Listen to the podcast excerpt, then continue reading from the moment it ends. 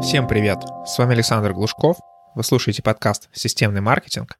Сегодня в гостях у нас Евгений Бравков, предприниматель, у которого три направления бизнеса, одно из которых это SaaS-сервисы. Их мы и будем разбирать. Поговорили про то, как найти идею SaaS-сервиса, такую, чтобы она реально закрывала какую-то боль аудитории, как создать MVP, как продвигать его, как работать с аудиторией и вообще как работает эта сфера. Кстати, если вам необходим надежный и хороший подрядчик по диджитал-маркетингу, можете обращаться ко мне. У меня большое количество знакомств в этой индустрии, большое количество агентств и просто отдельных исполнителей. Я смогу в зависимости от ваших целей подобрать вам идеального исполнителя, который не сбежит и который умеет реализовывать те задачи, которые у вас есть пишите мне напрямую, либо заполняйте форму, ссылка на которую находится в описании. Переходим к выпуску. Евгений, привет. Расскажи, чем ты занимаешься, и, наверное, немножко больше в рамках темы, которую мы сегодня будем обсуждать, это продвижение сервисов.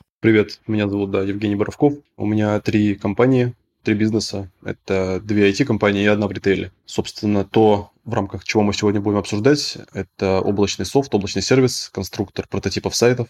Это SaaS-решение, которое не так давно мы запустили. Я его фаундер, я его придумал, построил, вот как бы строю, точнее, сейчас в процессе. У меня основной бэкграунд – это маркетинг, пиар-маркетинг, э, такое продвижение, и именно оттуда и пошла вот эта идея, собственно говоря, создания такого конструктора. А расскажи немножко про свой конструктор, что он делает. На самом деле интересно, что он делает. Сегодня э, это софт для проектирования структуры сайта, да, для проектирования wireframe ов, для создания прототипов сайтов, то есть для упрощения, ускорения работы на предпроекте. Это единственное российское решение подобного уровня. Все остальные, то, что мы знаем, фигмы, там всякие wireframe.cc, вот эти сайты, mindmap ы, всяческие способы еще нарисовать, прототипировать, даже вот ручка с листочком. Это все такие э, не наши, не православные, не российские решения. А я, по сути, взял эту же самую задумку, эту самую проблему и попытался ее воссоздать через свою как бы призму, собственно, разработать ее полностью на российских фреймворках, на всем таком нашем. Что делает софт? Могу про прототипирование немножко пару слов сказать, что все, кто делают сайты, наверняка знают, что есть этап предпроекта, всегда нужен быть какой-то или ТЗ, или или прототип, или какой-то набросок, хоть что-то, про что будет сайт. То есть как э, заказчик объяснит исполнителю,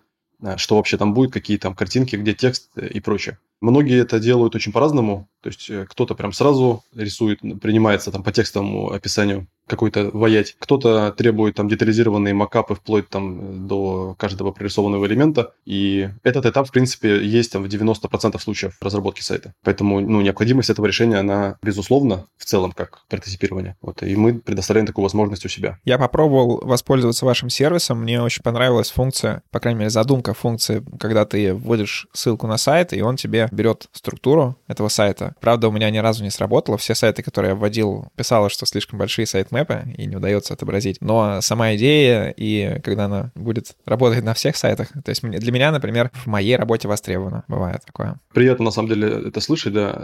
Я могу про это рассказать, как раз это наша отстройка, наша фишка. Кратенько так вот прям можно. Да, да, это прям наша как бы отстройка от конкурентов та самая, это фишка, которой мы выделяемся. То есть такого нет ни у кого в принципе вообще нигде. Это мы не прямо изобрели, мы просто придумали, как это применить вот в этом контексте, в этом ключе. Действительно, инструмент еще сыроватый, действительно, он не все сайты проглатывает, не все идеально рисует, но мы его активно дорабатываем, пилим. А так как нету каких-то готовых библиотек, приходится все как бы с нуля, всю там методологию, всю эту прорабатывать, разрабатывать. Но да, он будет визуализировать. Сейчас как раз у нас, кстати, скоро выйдет в продакшн видос с демонстрацией работы. Там прикольно, я расскажу. Может быть, даже ссылочку прикрепим. Очень должно получиться красиво. Давай тогда к основной теме перейдем. Вот ты сказал, что аналогов твоего SaaS решения в России нет у многих программистов, особенно, то есть там меньше у маркетологов, но больше программистов, есть э, мечта о том, что там создать что-то новое, там создать какой-то проект или там скопировать его с буржи откуда-нибудь. Получается мало у кого там, то есть, например, это вот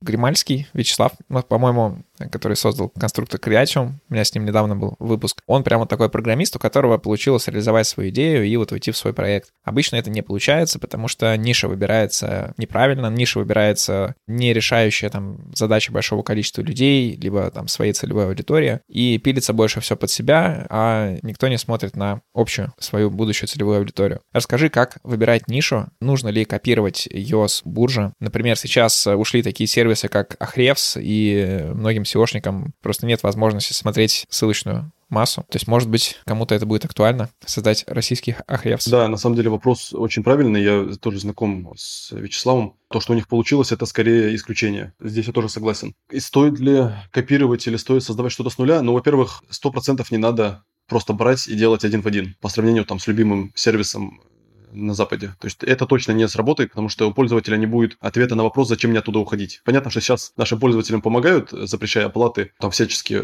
мешая ходить в привычные сервисы. И тем самым у них как бы появляется новый аргумент, чтобы пойти в российский сервис. С тем же Ахревсом на самом деле есть э, наши российские аналоги. Из сервисов я видел, я тоже с этой проблемой столкнулся, тоже искал, значит, как мне все то же самое сделать, и нашел, наверное, три, может, четыре сервиса, которые выполняют что-то похожее. То есть там функционал частично у них скопирован. Ну, свою задачу я решить не смог. То есть Ahrefs настолько хорош по сравнению с этими же самыми аналогами, что не знаю, что им нужно еще сейчас делать, как развиваться. Если отвечать на вопрос, нужно ли копировать, можно копировать проблематику, но не надо пытаться скопировать ровно функционал. То есть если есть проблематика сбор там всех ссылок в интернете, ты возьми, подумай, как это решается на уровне абсолютного как бы решения задачи. Посмотри, какие технологии уже есть. Может быть, ты на основе этой же технологии, что я Ahrefs э, сделал, делаешь свое решение. Ну, то есть не надо пытаться изобрести полностью все с нуля. Понятно, что надо что-то заимствовать. Как найти боль, которую ты можешь закрыть своим SaaS? То есть как искать эту аудиторию? Все книжки по маркетингу и по каким-то проектам пишут про то, что иди в рынок, иди в свою аудиторию и спрашивай у них. Но, допустим, ты не знаешь, кому идти, либо ты идешь не к тем людям, или ты пока что неправильно сам определяешь свою целевую аудиторию. То есть как понять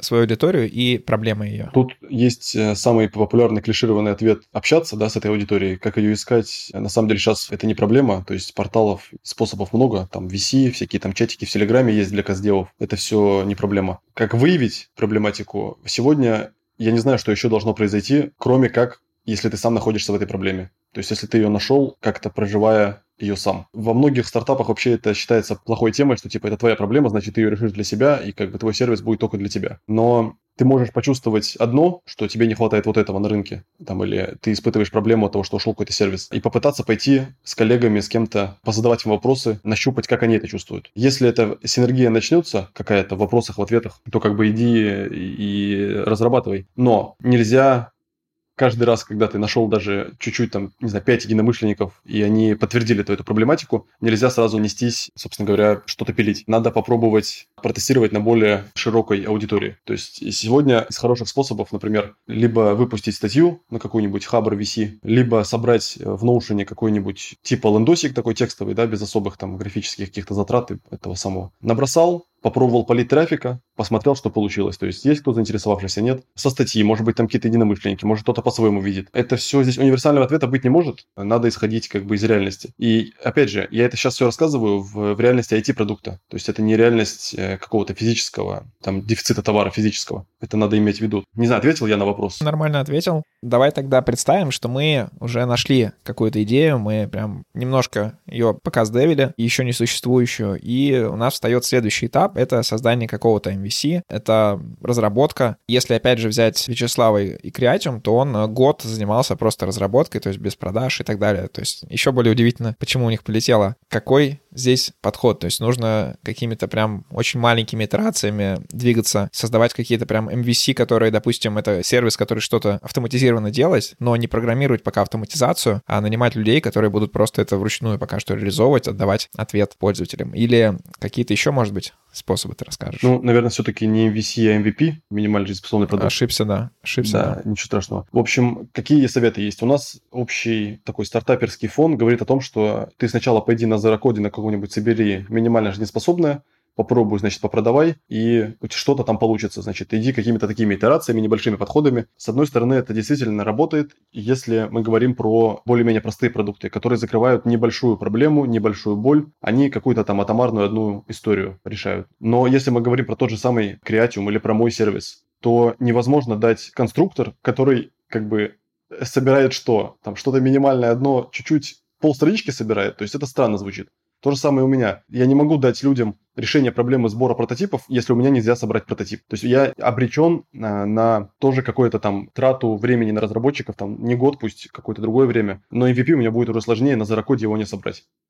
Поэтому здесь сильно зависит от продукта, но есть такая очень хорошая истина, которая мне нравится. У тебя продукт и маркетинг должны развиваться как колесо, такое как итеративная такая история, или как весы еще можно представить, что всегда, когда ты написал какой-то код, какой-то разработал хоть что-то в продукте, ты всегда должен туда наливать какого-то трафика каких-то людей. Таким образом, у тебя каждый твой микрошаг будет тестироваться на реальных людях. Про это есть огромная статья на VC, про вот этот баланс соблюдения инженерной мысли и маркетингового привлечения вот этой всей. Отличная статья, могу скинуть на нее ссылку. Она очень хорошо все это расписывает, и я свой продукт строю так. То есть мы тоже довольно долго пилим, что пилим, но мы показываем это людям. Каждый раз, когда мы что-то выкатили, всегда льется трафик, всегда люди смотрят, всегда мы видим моментально обратную связь в самом разном виде. Окей, в принципе, понятно. Скажи, а что по поводу ценообразования? Меня всегда, по крайней мере, когда я смотрел на какие-то SaaS-сервисы, казалось, что это такая идеальная бизнес-модель, потому что, скорее всего, там, не знаю, один сервер, все там плюс-минус автоматизировано, и помесячный ретейнер-договор, где люди платят там ежемесячно или там за какой-то объем или что-то, и кажется, что это такая прям супер идеальная вещь, тебе еще не нужно напрямую взаимодействовать с клиентом, то есть там снимается еще какой-то негатив. Как строится ценообразование, как определить свой тариф и как, наверное, не продешевить. Потому что если брать какой-то SEO-шный софт, есть э, такая замечательная программа, как Key Collector, которая там стоит 1000 рублей, и вот она 1000 рублей, и все, пожизненная лицензия и там программе уже там, не знаю, много лет. И мне кажется, что с крутым продуктом они получают слишком мало денег. Да, про Key Collector 100%, что они получают очень мало денег, они могли бы сильно больше получать, это правда. Как определить ценообразование? Здесь есть несколько таких подходов из методички. Первое – это попытаться посмотреть просто на конкурентов, как другие решают эту проблему. То есть на конкурентов не обязательно прямых, можно функциональных. То есть э, для меня условно Figma, она за 0 рублей, в ней можно решать ту же самую задачу, что и у меня. Ну там, грубо так сейчас я не буду углубляться. А я за это почему-то прошу там денег. Вроде странно звучит, но на самом деле здесь надо уметь здраво взглянуть на рынок, действительно на и функциональных конкурентов, и на прямых. Попытаться от них определить, попытаться в их ценовом диапазоне поставить свою цену. То есть у меня, если выписать сейчас всех конкурентов, кто у меня есть, я в рынке. То есть, например, со своим продуктом. Если попытаться считать по-другому, например, Key Collector, подозреваю, что не понимал, в принципе, кто будет покупать его продукт, и для него виделся выход в продаже вот этой вот lifetime deal пожизненной лицензии, потому что там используются мощности компьютера самого, собственно говоря, пользователя.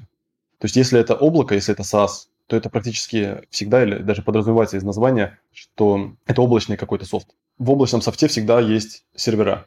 И сервер это не один. То есть даже, казалось бы, небольшие какие-то программки, они почти всегда за собой несут целый парк серверов, что там не должно ничего упасть, не должно ничего потеряться у пользователя, там куча бэкапов, всяких там, ну, технических уже слов. Здесь на то отвечаю или нет, пока немножко увлекся. Ты интересно отвечаешь, э, можешь это продолжать, но вопрос был про ценообразование. Как сформировать цену на свой продукт? Понял. Значит, здесь есть два если не ошибаюсь, два основных таких способа. Это как раз от конкурентов отстройка, вот я про нее рассказал, да. Про второе – это минимум кост плюс. То есть у тебя должна быть построена юнит-экономика, да, очевидно, у любого сервиса должна быть экономика. Ты должен ее построить и понять, попытаться прикинуть, сколько тебе будет обходиться один пользователь в привлечении, в обслуживании, в там, учетом какого-то там космического LTV, там из головы взятого. Сколько эта сумма должна получиться, там, не знаю, 50 рублей.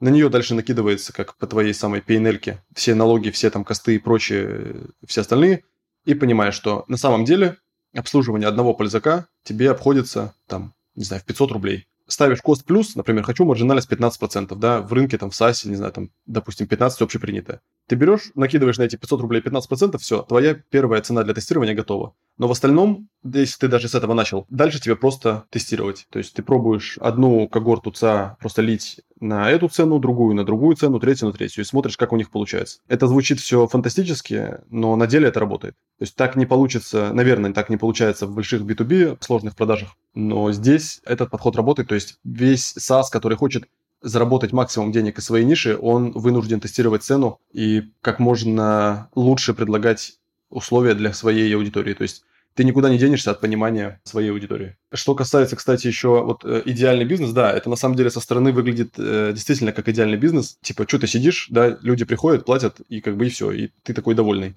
Но на самом деле это одна из самых сложных моделей, потому что без вот этого прямого контакта разговора, без своего вот этого гибкого продукта, ты не можешь подстроиться под каждого пользователя. То есть ты предлагаешь все равно некий кирпич, который имеет ряд своих ограничений функциональных. И подходит он человеку или нет, придется человек, чтобы сам это как бы определял. Значит, тебе нужно сделать так, так маркетинг построить, чтобы он сам себе это продал. То есть это на самом деле довольно непростая задача. Еще, знаешь, я заметил, что бывают какие-то не совсем обязательно SaaS, но какой-то софт, у которого есть какие-то платные обновления, например, что тоже можно частично за SaaS посчитать. Очень долго работает с какой-то ценой, а потом резко повышает ее, причем там раза в три, как недавно сделал Aparser, например. То есть у них было, по-моему, обновление трехмесячное 19 долларов, а стало 75, насколько я помню. И видно, что у них не сильно утекает клиентская база. То есть если у тебя хороший продукт, то ты, в принципе, можешь, получается, достаточно высоко поднимать цену и увеличивать выручку, при этом не сильно теряя в количестве юзеров. На том же VC была статья,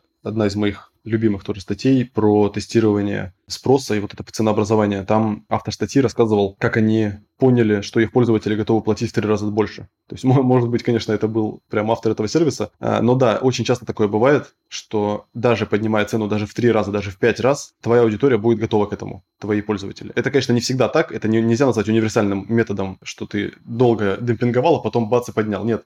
Но если действительно ты предоставляешь хорошую качественную услугу, ты нравишься пользователям, они радуются, когда пользуются тобой, решают свою проблему. Вполне вероятно, что есть какой-то максимальный болевой такой порог по деньгам, который ты должен, можешь к нему приблизиться и выиграть для себя, и чтобы они не проиграли. Тот же самый Key Collector, я думаю, что если поднимет сейчас даже до 10 тысяч пожизненную lifetime deal, вот эту, я не думаю, что все срочно от него как бы отключатся. Ну, если он, конечно, проблему с ключами решит, что там же все ключи эти ломают тоже, что-то взламывают постоянно. Ну, то есть, если вот эту историю не брать, и он поставит 10 тысяч пожизненную лицензию, я думаю, что у него все равно останется огромное количество клиентов, то есть не все уйдут. Да, я тоже так думаю. Расскажи тогда еще про маркетинг, как его выстраивает, допустим, как вы его выстраиваете вы, может быть, еще какие-то интересные примеры в SaaS. Я до этого 5 лет работаю с B2B продажами, да, то есть на мне маркетинг B2B-шный э, в студии приводить клиентов. Ну, в студии по разработке айтишной, это мой первый бизнес. И мне казалось, что это самая такая сложная ниша, да,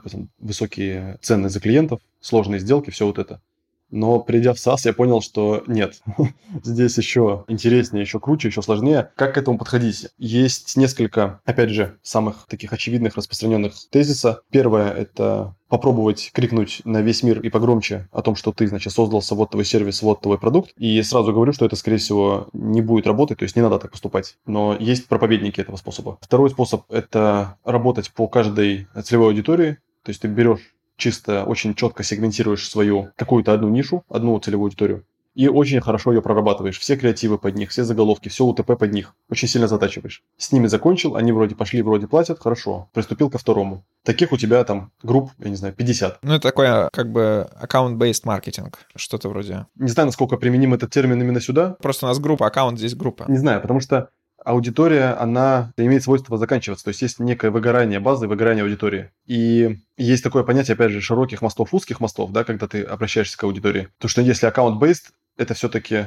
у тебя всегда ты выстраиваешь широкий мост, да, при общении. Правильно же я понимаю? Да. Да, вот. А здесь ты сначала всегда заходишь по узкому мосту. Короче, ты должен правильно для себя определить, через что ты будешь заходить, через какого-то инфлюенсера или через тот же самый CPC. Сейчас мы условно крутим CPC модель, ну, то есть по там контекст, тот же самый таргет крутим на пару там аудиторий, и они приходят, они регистрируются, они платят. У нас очень дешевые клики, очень недорогая получается конвертация в первую оплату. Мы идем вот именно по этому пути работы с целевой аудиторией по каналам. И мы не охватили даже еще там, наверное, половину этих аудиторий. То есть мы даже, не знаю, на две, на три, наверное, только аудитории работаем, хотя сколько мы уже существуем, еще вот не освоили до конца этот самый, все поле доступное пространство. Что еще интересного вот про маркетинг можно сказать? Есть такие, как-то подводные камни называется, что ты никогда не знаешь, э, за что тебе будут платить люди. У нас первая оплата была, ну, такая фантомная, я бы ее даже назвал, очень интересная, что у меня в голове есть условно, как у продукта, как у маркетолога, сценарий, на что я привлекаю людей, да, за что они мне платят. И тут в какой-то из дней совершенно внезапно приходит человек, значит, оплачивает этот, собственно говоря, первый свой платеж.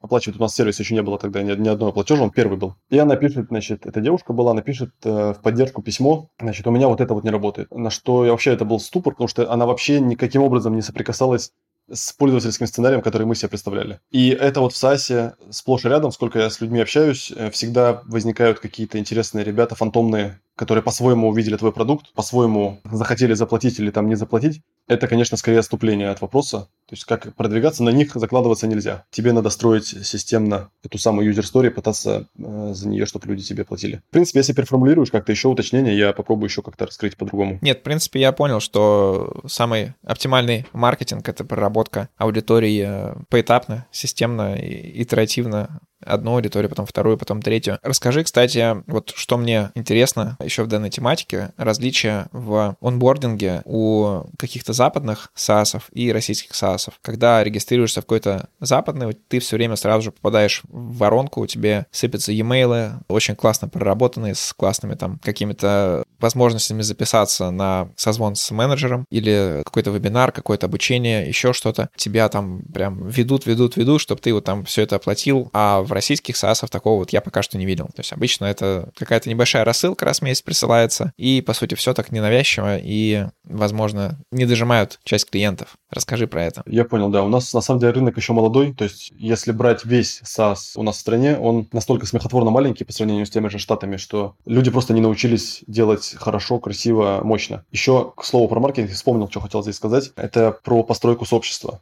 То есть э, самые мощные, крутые, большие продукты э, вырастают, если есть мощная комьюнити, которая его двигает, помогает развивать фаундеру весь этот продукт. И действительно, например, мы вот идем сейчас по тому самому пути, когда мы выстраиваем там триггерную цепочку писем, каких-то там активностей, вот это посмотри, вот это есть, вот сюда загляни, мы в это стремимся. И многие, кого я сейчас знаю, фаундеры, они тоже ломают голову, как бы им это сделать. Потому что они думали, ну, всегда лили по CPC платные какие-то каналы, а потом выяснилось, что база выгорела, и тебе какие-то приходится новые способы изобретать. Действительно, ты кого-то не дожимаешь. Вот, поэтому э, два момента про работу вот эту молодого нашего САСа, что надо идти в построение сообщества, надо идти в действительно улучшать вот этот анбординг, совершенствовать и не бояться. То есть, действительно, ты прав, большинство наших российских сервисов, они очень как будто стесняются, как-то ненавязчиво что-то. Я, честно говоря, даже не знаю, чем это вызвано. У меня это вызвано, например, нехватка времени, что у нас команда просто зашивается, не успевает все эти вещи прорабатывать, то есть над другими вопросами работают, как будто более важными. Женя, расскажи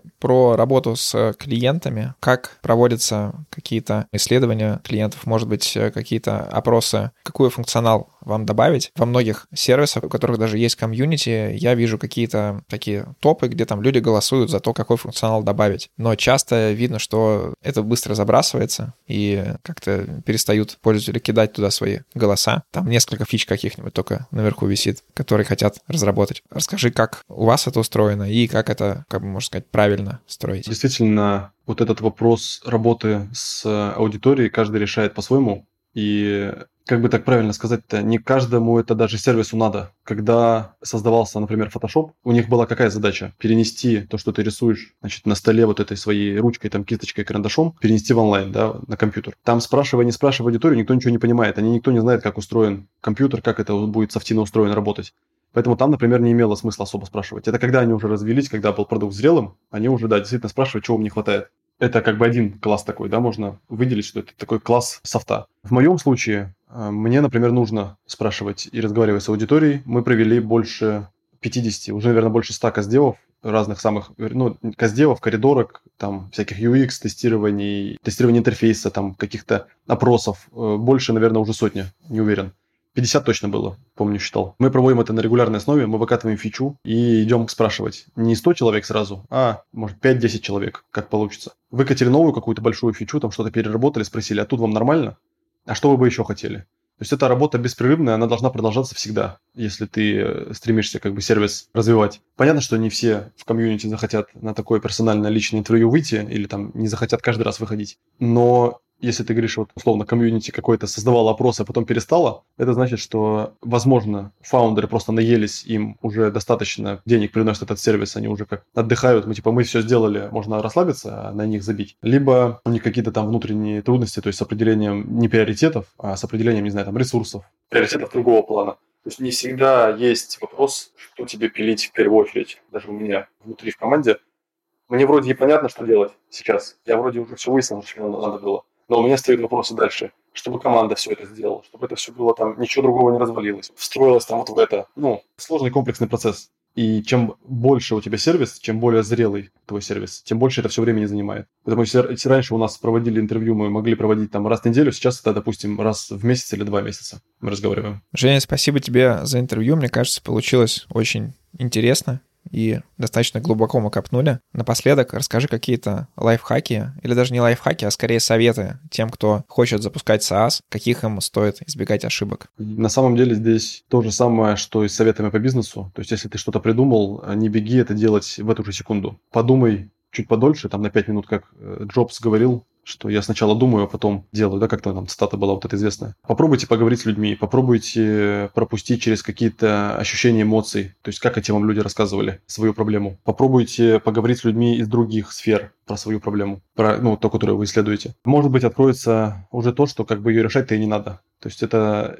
смешно, но я на такое натыкался, когда человек носился со своей проблемой, он ее придумал, там где-то изобрел, со всеми там 10 раз ее подтвердил с разными людьми, и потом одиннадцатый ему сказал что-то такое, что как будто проблему решать-то и вообще не надо. То есть и он все такой, ладно, эту хороним, побежали дальше. Вот. Но сейчас, естественно, не надо торопиться закапывать деньги. Сразу моментально мы высадили там 10 программистов, и они год что-то разрабатывают. Сегодня, в 22 году, так лучше не поступать опрометчиво. Сначала все-таки имеет смысл запилить что-то лендосик, полить на него трафик, посмотреть, что это будет попробовать анализировать, на каком ты рынке будешь играть, с какими конкурентами тебе придется бороться. И все такое. У меня есть, кстати, пример один. Не буду называть, что это за сервис, но скажу, что они пилят его уже 5 лет. Они потратили там, ну, наверное, не семизначно месячную, так, сейчас в нулях бы не запутаться. Короче, порядка 100 миллионов они потратили рублей, и у них там клиентов по пальцам пересчитать. То есть это не какой-то B2B, да, это массовая B2C история, когда должны массово приходить люди. Но они не смогли этого добиться, они закопались в ту самую разработку, несколько раз переписывали ядро, просто не имея ни одного пользователя, не имея никаких подтверждений, несколько раз просто переписывали ядро. Зачем это все надо было? Ну, благо у них инвестор был, который на это все давал возможности. Еще, кстати, э, в завершение скажу, что у нас действительно этот рынок SaaS и, в принципе, стартапов, он довольно молодой, и довольно мало информации можно найти, довольно мало денег можно найти, да, в каких-то фондах. Поэтому старайтесь держаться комьюнити, ищите других стартаперов, с кем поговорить, э, других строителей этих же самых сервисов. То есть мы так с Гримальским-то так и познакомились. То есть я искал какие-то глупые вопросы кому-то позадавать, да. Он уже прошел путь, условно, я был в начале. Я ему, значит, какие-то что-то спрашивал. Пытайтесь тоже так. Так повысится шансы на успех. Всем спасибо за внимание. Задать вопрос Евгению, а также